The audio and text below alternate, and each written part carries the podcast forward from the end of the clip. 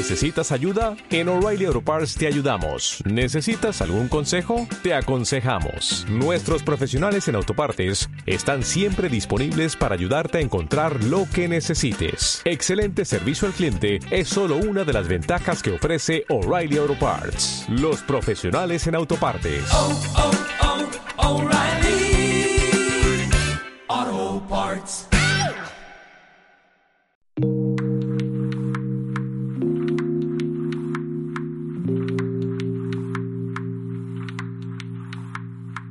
Welcome, donde la comunicación te habla. 10 años de perspectivas Welcome de la comunicación, el talento que hace posible la comunicación en España. En este podcast, el diálogo entre Jordi Chifra y Cristina Zet, que juntos revisan la evolución de una profesión nunca bien entendida en España, las relaciones públicas, sabedores de que el cambio es lo único que permanece.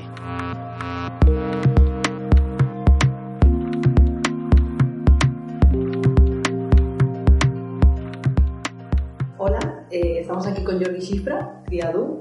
Eh, es catedrático del Departamento de Comunicación de la Universidad Pompeu Fabra de Barcelona, tiene más de dos décadas de experiencia, docente e investigadora. Colabora también con la Universitat Oberta de Cataluña y con muchas otras universidades, tanto españolas como internacionales. Anteriormente fue profesor en la Universidad de Girona, donde también trabajó como jefe de gabinete de comunicación. Es un autor prolífico, ha publicado más de 20 libros, tanto en autoría como coautoría. También ha publicado más de 70 artículos en revistas académicas de alto impacto como la Public Relations Review, la Journal of Public Relations Research, American Behavioral Scientists, entre otras. Ha dirigido numerosas tesis doctorales, ha impulsado la traducción al castellano de los principales textos y manuales de relaciones públicas extranjeros. Fue socio fundador y presidente de la Asociación de Investigadores en Relaciones Públicas. Y bueno, todo esto solo por destacar los principales hitos de su dilatada trayectoria profesional. Hola Jordi. ¿Qué tal? Muchas gracias por concedernos esta entrevista. A vosotros. Un placer estar aquí hoy contigo. Una persona de la que he leído tanto, que admiro tanto y de la que he aprendido tanto. Así que gracias por, por concedernos esta entrevista y también gracias a Perspectivas Welcome por, por hacerlo posible. Si te parece, empezamos hablando un poquito de cómo ha evolucionado la comunicación en las últimas décadas. Suele decirse últimamente que con Internet ha cambiado todo, ¿no? que en comunicación y relaciones públicas eh, nada es como era antes, eh, hay que empezar de cero, bueno, ha habido una auténtica revolución. ¿Estás de acuerdo con estas afirmaciones? ¿Qué dirías que ha cambiado y Yo estoy de acuerdo? Yo estoy de acuerdo con lo de la revolución, es decir, pero una revolución tecnológica.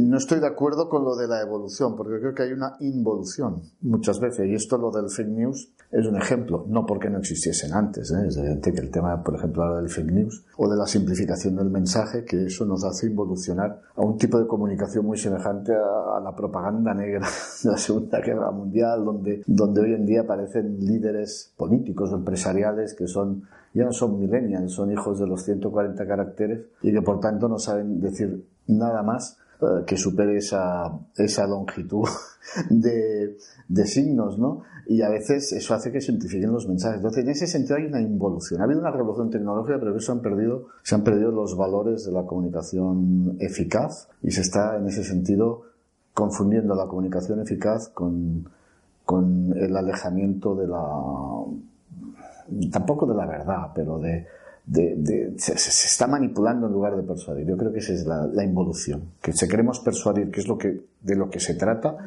mm, en comunicación estratégica, eh, y por tanto eso sería lo que tenemos que hacer. Pero mm, por culpa de esta evolución o de esta revolución, mm, lo que hacemos es ir para atrás y estamos manipulando. Y mira, no sé si estarás de acuerdo, pero yo siempre he tenido la sensación que aquí en España, los que nos dedicamos a relaciones públicas, tenemos un poco de complejo de inferioridad con respecto a nuestros colegas anglosajones. Tú que has trabajado tanto aquí como fuera, ¿compartes esta, esta visión? Sí, es un poco no ha cuajado el concepto ni el término. Porque, a ver, los anglosajones, el término public relations no deja de ser relaciones con los públicos. Yo creo que ahí es más descriptivo, se ajusta más a lo que queremos decir aquí, el concepto de relaciones públicas pues ya ha nacido con esa, esa carencia y esa oposición a lo privado y ha generado todo ese desprestigio, confusionismo con la profesión que ha hecho que al final pues relaciones públicas, bueno, eh, simplifican y dicen que es trabajar de cara al público, ya no hablemos de, los charlatanes y toda esa gente, ¿no? Entonces sí, hay un problema de, de complejo de inferioridad o de alguna reticencia a veces de a qué te dedicas, ¿no? Pues, eh, oiga, pues yo soy profesor de comunicación. Ah, profesor de relaciones públicas, ah, también, no pasa nada. Claro, lo que pasa es que luego dice, oiga, ¿usted se cree que yo voy a ser profesor universitario de relaciones públicas para enseñar a vender tickets en una discoteca? Para eso no hace falta una carrera, ¿no? Entonces, esto, es todo esto, ¿no? De que, pero que, claro, también hay que saber cómo llegó a España el tema, cómo se produjo que, que, una carrera que era publicidad luego fue a relaciones públicas sin ningún tipo de, investigación previa, solo fue por caciquismo en aquella época, durante el franquismo. Es decir, que, que llega un momento en que todo esto también hay que conocerlo. Pero bueno, al fin y al cabo sí es cierto, hay, hay cierto complejo de inferioridad. No, no ha cuajado, no hay un prestigio, no hay una reputación de la profesión como la puede haber en otros lugares que o en el mundo anglosajón, donde, por ejemplo, los problemas de prestigio no vienen tanto por eh, lo que hacen los relaciones públicas, sino que cómo lo hacen. Aquí se les confunde con propagandistas, por, falta de ética, pero al menos sí que se conoce que hay una profesión de relaciones públicas que tiene unos determinados principios que pueden vulnerar o no, o cumplir pero que existe como tal y que se diferencia muy bien de otras profesiones. Y eso es lo que no tenemos aquí, identidad. ¿Hemos fallado a hacer una campaña de relaciones públicas sí. de nuestra propia profesión? Sí, porque yo creo que cuando se instaló el tema de relaciones públicas, los primeros profesionales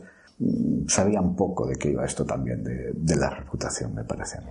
Fue como una especie de, de de no quererse llamar propagandistas, que era lo que estaba de moda. Es muy curioso. En España, bajo el franquismo, se, crearon gabinetes de relaciones públicas en la administración pública. Era una administración, de alguna manera, bueno, pues franquista, totalitaria, ¿no? Al contrario de todo el resto de regímenes totalitarios donde ahí se hablaba de propaganda. Y eso fue un poco el plan Marshall y los, todos los tecnócratas que se fueron a Estados Unidos a aprender de cómo gestionar públicamente una administración, pues llegaron con esa idea de las relaciones públicas y, se, y casualmente aquí en España, pues bajo el franquismo se crearon muchos departamentos en, la, en, los ministerios y en las administraciones públicas de relaciones públicas, cuando en realidad lo que hacían era propaganda pura. Pero bueno, yo creo que no. Eh, fue un poco, uh, a eso empezó aquí a trompicones y con un problema terminológico que acabó perjudicando, que acabó perjudicando lo que se entiende por relaciones públicas, a pesar de tener un título universitario que eso es un activo que no tienen muy pocos países, pero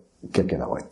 Así que se debe al origen, ¿no? Eh, ¿Cómo empezó todo? ¿no? Sí, sí, exacto. ¿Cómo llegó a España? Vamos? Exacto. Mm. Y ahora hablabas de, de comunicación en, en, de, en, instituciones, ¿no? Eh, mm. Dentro de las relaciones institucionales, otra de tus áreas de investigación tiene que ver con, eh, con el lobbying, con el lobismo, con mm. los con los grupos de influencia. ¿Cómo dirías que ha evolucionado la práctica de, esta, de este área en concreto de las relaciones institucionales en los últimos años?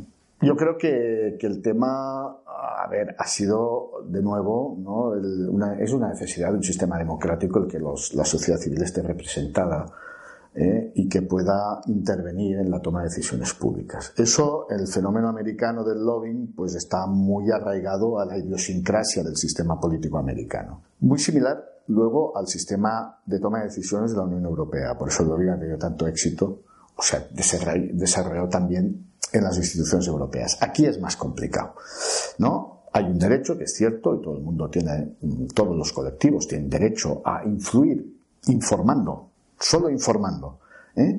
uh, en la toma de decisiones para que se les tenga en cuenta sus intereses, ¿de acuerdo? Y nada más. Esto, ¿cómo lo canalizas cuando el servidor público, que es aquel a quien tú eliges, no sabe ni quién eres, le importa un pepino, una vez ha sido elegido, las preocupaciones de aquellos que le han elegido, porque no sabe tampoco quién les ha elegido, etcétera, etcétera. Claro, eso en el sistema anglosajón no pasa, porque a ti te ha elegido, sea representante, ¿eh? en, la, en, en, en la Cámara de Representantes americana o en el Parlamento británico, sabes quién te ha elegido. Y además tú tienes una oficina en tu barrio donde cada semana vas a despachar. Aquí no pasa. Aquí se llenan la boca durante la campaña electoral, van al mercado a saludar a la pescatera o al, carnicero, pero luego ese carnicero, esa pescatera, ese ciudadano esa gente se diluyen en un rebaño, por decirlo de alguna manera, que es el partido político, el grupo parlamentario, y ahí votan todos al unísono en función de si el, portavoz parlamentario marca uno, dos o tres, es decir, marca abstención, voto positivo, voto negativo.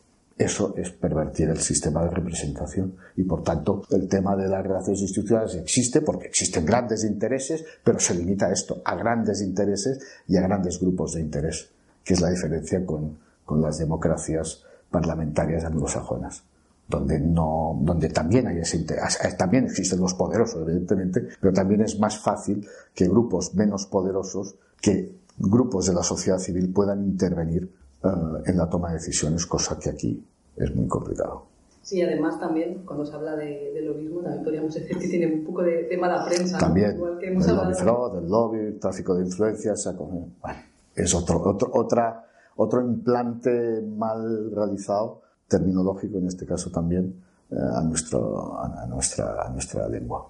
Uh, que juega nuestro contra además. También, de nuevo. de nuevo. Hablamos antes de orígenes, ¿no? Cuando hablábamos de hecho de, de, de eso, de que el término de poder de relaciones públicas no ha cuajado y como decías, ¿no? Se debe a cómo llegó y cómo aterrizó aquí en España. Eh, ¿Te parece si hablamos ahora de, de tus orígenes en la profesión? Bueno, Nos sí. remontamos. Así. Eh, bueno, sobre todo me interesaba destacar, tu padre fundó la Escuela de Superior de Relaciones Públicas aquí en, en Barcelona, en la Universidad de, Bas- de Barcelona, y bueno, podríamos decir que fue una de, lo- de las personas que, que introdujo la formación en relaciones públicas aquí en España. ¿Cómo dirías que, que te ha influido en tu carrera? Muy poco o mucho, no lo sé. A ver, me ha influido mucho en el sentido de que si no hubiera existido la Escuela de Relaciones Públicas, yo en su momento mm, no, no, no estaría, no estaría aquí, ¿vale? Pero sí que es cierto que eh, cuando yo, yo, mi carrera es de abogado, yo era funcionario en la Generalitat y yo me ocupaba, de yo me daba, daba clases de Derecho de la Información en la Escuela Superior de Relaciones Públicas. Y se creó una delegación en Gerona, a la cual mi padre me dijo, ya que vives en Gerona, ¿eh? ¿por qué no mm, pues, eh, vas y gestionas un poco ¿no? la escuela? Ah, y bueno, pues le dije, "Bien, de acuerdo, ¿no? Era una escuela de tarde-noche, por tanto yo podía combinarlo y pedí la compatibilidad, me la dieron y lo combiné. Y a partir de aquí, eh, pues fue lo que fue un tema en que yo fui abandonando más la gestión pública y dedicándome a la, a la universidad. Lo que pasa es que en este interín, al cabo de dos años, mi padre falleció. Entonces, yo con mi padre, mientras me estaba iniciando en el tema de relaciones públicas, lo perdí, por decirlo ¿no? Él murió, por lo tanto no pude aprender de él, no pude conocer eh, las raíces de las relaciones públicas en, en España y sus conocimientos. Entonces tuve que labrarme una, una, una carrera, pues evidentemente con gente que a él le conocía, etcétera. Pero mm, evidentemente la existencia de la Escuela de Relaciones Públicas es fundamental para mí. Y luego mm, lo que yo veo es que sí que es cierto que como las relaciones públicas tienen mucho que ver con el derecho, es decir, la función de, de- de defensa, un abogado, eh, un abogado tiene que, tiene que, mm, tiene que convencer ¿no? a un tribunal, ¿no? Un, relaciones públicas pues tiene que convencer al llamado tribunal de la opinión pública, ¿no? Por tanto, todo el uso de la retórica, de argumentación, etcétera, no deja de ser muy similar. Ahí yo que, que había me empecé a ilustrarme, porque evidentemente yo lo que me iba es a gestionar un centro de relaciones públicas sin saber lo que era. También me di cuenta de que, de que mis estudiantes no tenían materiales, de que todo era muy, muy americano, de que todo estaba fuera. En aquel momento, estamos hablando de finales de los 80, ah, no había las posibilidades de conseguir hoy en día pues, libros como hoy, etcétera, etcétera. Bien, entonces empecé una labor de intentar traducir, de adaptar, de, promocionar la difusión de libros y de, sobre todo, libros académicos de relaciones públicas para que mis estudiantes pudieran, pudieran, pudieran, pues, acceder a esos materiales, ¿no? Y a partir de aquí, bueno, pues vi que ahí había un camino y me interesó más la docencia, porque yo siempre había querido ser docente. Yo cuando estudiaba Derecho me había gustado ser profesor de universidad. Mi padre lo era, ¿no? Y por eso, y, y lo intenté, pero no, no, no, no fue, no, no, no me acabo de convencer también. lo decía. Y ahí vi un camino y tomé esa decisión, dedicarme a la formación en lugar de, de, de ser un, un abogado de, de la administración pública, la cual cosa me, lo cual me aburría enormemente y prefería, prefería la docencia y la enseñanza. Buen símil este entre el abogado que convence, me ha gustado Sí. que Nosotros somos- sí, a, sí, a a la opinión pública. De hecho, ah, bueno, ya lo has mencionado tú ahora, eh, has traducido muchos eh, textos de referencia extranjeros ¿no? a, Mm. a- a español. También, eh, bueno, has publicado además, ya no traducir, has publicado un montón de manuales que hoy están, yo creo que se consideran, son referencia y lectura obligada en todas las escuelas de, y facultades de comunicación, en todas las universidades. Has publicado también en, en numerosas revistas académicas, bueno, en las más top, top, top. Eh, eres uno de los autores más citados en, en, este ámbito. Das clases en la universidad, ya lo, lo has comentado también. Algo que, que disfrutas mucho. ¿Qué parte dirías que ahora mismo que te gusta más de, de, todo este mix de cosas que haces, ¿no? de publicaciones, docencia? ¿Y dirías que te falta algo en el ámbito de relaciones públicas? ¿Algo que te gustaría, que te haría ilusión hacer y que todavía no has hecho?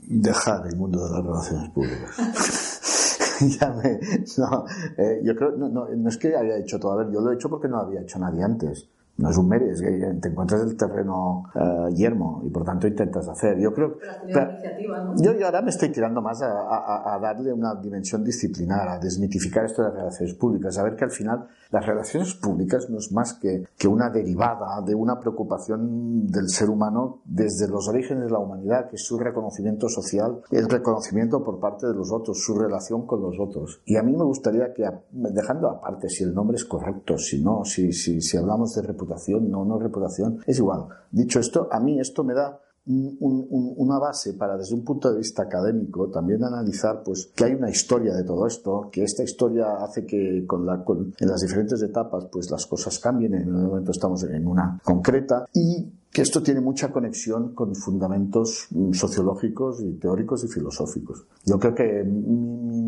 reto ahora es que los estudiantes vean que esto no, no, no solo tiene que llegar aquí, que, que, detrás de, evidentemente, tienen que saber que ellos lo van a fichar para vender y para que la empresa sea la más exitosa posible. Y esto lo tienen que tener en cuenta también. Yo se lo digo. Yo se lo digo, oye, mira, cuando en comunicación interna está muy bien decir que los trabajadores estén contentos, pero está muy bien, y eso es lo que te han enseñado, que los trabajadores se sientan motivados pero a un empresario, a tu cliente, al final lo que le vas a tener que decir es que, oiga, mi objetivo está para que esos trabajadores se sientan satisfechos, se sientan motivados, pero eso sea compatible y paralelo a que usted gane todavía más dinero, ¿vale? Y por tanto, esto hay que ser práctico. Desgraciadamente es así. El que vive en País de Alicia eh, está, está equivocado, ¿no? Ahora, Ojo, que aquí también detrás hay todo un fundamento de hacer las cosas de manera bien que, que, que, está en la filosofía, en la sociología, etcétera. Es decir, y eso hay que saberlo.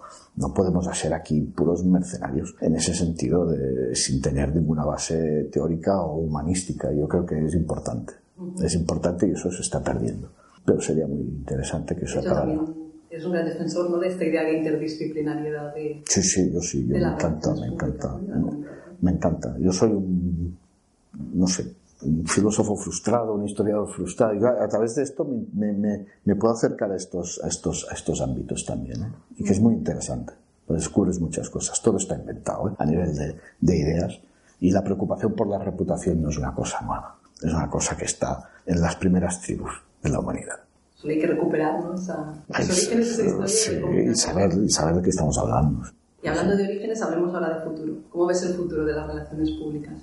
A ver, eh, no, no, a ver, como profesión, no, no, no, no, no soy optimista en ese sentido, no, no por nada, por el nombre, a ver, las relaciones públicas sí, de la comunicación, sí, es, a ver, la comunicación cada vez es más importante, cada vez es, es eh, yo creo que las empresas y, y, y, las organizaciones se están dando cuenta, ¿no? De que hay que invertir en comunicación. El problema es si saben invertir bien en comunicación. Yo creo que no se invierte bien en comunicación. Yo creo que, que hay ciertos tics que hay que, que hay que, que hay que cambiar, que hay cierto, que hay ciertas campañas son muy exitosas, hay gente que lo hace muy bien y hay mucha gente que no sabemos que lo hace, que esto es lo peor que te puede pasar, y hay gente que lo hace mal. Bueno, pero yo creo que al mismo tiempo hay que saber un poco, hay grandes marcas que hoy en día están aplicando una comunicación muy interesante y con ejes de comunicación muy interesantes, pero que luego a veces no saben reaccionar ante situaciones porque no, no de crisis normal, sino porque muchas veces no se dan cuenta de que ellos en aquellas situaciones pueden ser realmente potentes y líderes. Voy a poner un ejemplo. Hay, un eje de comunicación que ha sido muy interesante, muy, muy, muy famoso, de una marca muy potente catalana como es la DAM. El eje de comunicación, el eslogan de Mediterráneamente, ¿no? que fue un éxito, que ha sido un éxito. Bueno, y eso a nivel de... Entonces llega un momento en que dices, qué bien, ¿no? Qué potente es esta campaña. Pero en cambio, cuando el Mediterráneo se convierte en un cementerio, ahí la DAM Yo no he visto, yo no he oído nada, ¿eh? quizá me he equivocado. O si ha habido, no ha habido la misma potencia con que se anunciaba que, éramos, que era mediterráneamente, ¿eh? que era un símbolo del Mediterráneo. ¿Dónde estaba la DAM cuando morían centenares de refugiados? o cuando se rescataban centenares de refugiados. Claro, e, e, es esa parte de la omisión, ¿no? Se puede ser socialmente responsable o irresponsable por acción, pero también por omisión. Muchas veces pienso, ahí es donde falta ese punto que quizá un, profesional como debe ser, um, con una visión de 360 grados, que eso es lo, para mí lo más importante, hubiera dicho, ojo, aquí la DAM tenemos que estar. No sé cómo, ¿eh? Pero aquí tenemos que estar. Porque si somos mediterráneamente, lo somos para vender cerveza, que también que parece pero hemos de serlo, aunque no nos gustó, para para como símbolo del Mediterráneo tenemos que estar a las dudas de las maduras. Este es un ejemplo que me ha sorprendido. Bueno, es una cosa que además también se pide cada vez, ¿no? La sociedad pide más a las marcas, un poco que se impliquen. Que... Sí, pero hay, hay oportunidades que uno las ve pasar y que deben ser muy incómodas. Ya entiendo que deben ser muy incómodas a nivel de comunicación, pero estoy de acuerdo que te da, estoy seguro, si, si hablamos en términos de imagen pública y reputación, si estás ahí, eso te va a dar una dimensión uh, terrible en ese muy muy buena si, si estás ahí si, lo bien, si lo haces bien ¿no? y en eso... pero bueno hay crisis como estas que no se notan ese es el problema a veces. Comunica tanto lo que se hace como lo que no. Efectivamente. ¿No? al final. Eh, y para acabar si te parece tres preguntas breves. Dos lecciones que hayas aprendido a lo largo de tu carrera profesional. Dos. Dos. Hay una, una que nadie te va a agradecer nada. No, que, que no hagas nada para que alguien te agradezca algo ¿Vale? Esto es muy importante porque si no vas a tener... Y la otra es ser responsable. Ser responsable. Es decir, uh, haz lo que, hagas lo que hagas, pero con, con, una responsabilidad que puede ir desde cumplir con un plazo, que esto es fundamental en comunicación estratégica, hasta hacer aquello que te pidan. Mm, y eso yo lo digo a mis estudiantes muchas veces. ¿eh? Es que el mundo del mañana es de los responsables. Y hay, hay gente que no, que no, y esto es lo que es lo que lo que te, así a bote pronto ¿eh? no me esperaba la pregunta lo que te digo así dos lecciones quizá luego te diré alguna más pero principalmente estas dos y quiénes dirías que han sido tus referentes durante este tiempo hombre yo a nivel de a nivel profesional, yo tuve un apoyo muy fuerte en un momento complicado, cuando fue cuando falleció mi padre y empezaba con esto de relaciones, Augusto Ferrer, que también ha fallecido, que era uno de los relaciones públicas más importantes de este país y que no era de aquellos de, no, era una gran agencia, sino que era un profesional que tenía su despacho y que asesoraba a personalidades eh, muy importantes, ¿no? Este sería a nivel profesional el, el más importante. Y luego, a nivel académico, yo quiero agradecer mucho pues el apoyo que tuve en su momento pues de gente del mundo internacional y sobre todo, por ejemplo, la profesora Jackie Letan de la universidad en aquel momento de Stirling, ahora ya está jubilada, que era un referente importante en, en, en el ámbito europeo y que me, que me ayudó bastante también en, en, mis inicios. Y de cara a los profesionales de la comunicación del futuro, ¿qué habilidades dirías que, son, que van a ser imprescindibles? A ver, mmm, a ver, la creatividad puede ser una, excepto que si trabajas solo no tiene nada. La creatividad es necesaria en toda campaña. Y eso yo creo que, y, y esa sí que es una, eh, es, es, es, eh, es, una actitud que no, una aptitud que no, con la que se nace, que como mucho se puede estimular. ¿Vale? Eh, pero la creatividad, para ser creativo hay que estar pendiente siempre de lo que está pasando y ser curioso. Y ser, la curiosidad es muy, es, muy importante. Y eso quiere decir que hay que saber investigar, ¿no? no puedes tomar decisiones por impulso, hay que saber qué queremos y por qué queremos hacer esto, ¿no? Las cosas. Por tanto, esta es una, una actitud. Y el conocimiento, y eso también quiere decir conocer el terreno. Es decir, yo me quedo asustado de que, de que, de que haya estudiantes de publicidad que no conozcan o no tengan interés por saber quién, quién está detrás de los anuncios que a ellos les gustan.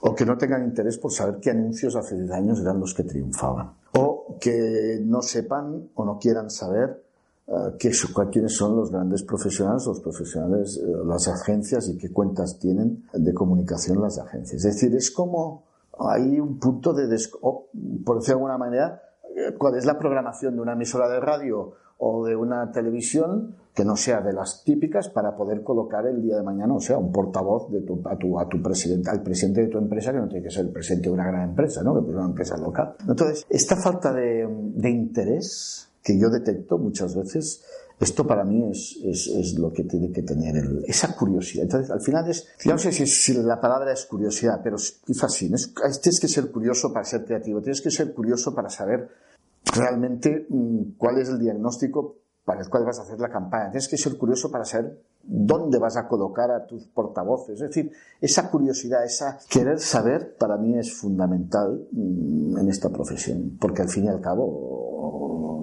lo que no podemos hacer son, son campañas eh, que se hacen muchas impulsivas o automedicarnos en comunicación. Sí, tanto, aisladas de... o aisladas de que luego de pasa, pasa lo que pasa, ¿no? Por tanto, yo creo que en ese sentido eso, eso es, es, funda- es fundamental. Lo otro se puede aprender. Pero eso tiene que venir de serie. Eso tiene que venir bastante de serie, sí. Bastante de serie. Bastante de serie, sí. Muy bien. Bueno, pues nada, muchas gracias. ¿Quieres añadir algo más? No, nada más, solo agradeceros y como decía, pues quizá animar a los profesionales eh, que se acerquen a la universidad, porque la universidad necesita también de los profesionales, no solo para que transmitan sus conocimientos, sino para conocer cuál es el estado de la práctica de la comunicación y de las relaciones públicas. No podemos nosotros teorizar sobre unas, unas relaciones públicas o una comunicación estratégica ideal. ¿eh? Eso es engañar a nuestros estudiantes. Nosotros tenemos que basarnos en la experiencia, en lo que se hace hoy en día, y por tanto eso solo se consigue con esa aproximación y ese contacto. Pues muchas gracias. Yo creo que con todos los... Bueno, has dado muchas pistas para seguir tirando del hilo, como decías, ¿no? Al final de, de ser curioso. Yo creo que has dado muchas ideas para poder seguir investigando, muchos consejos, que seguro que tu, toda tu experiencia profesional pues también es muy útil para todos los profesionales que nos estamos dedicando y los que se van a dedicar a las relaciones públicas o comunicación estratégica o como lo queramos llamar. Gracias, Jordi. Gracias a vosotros.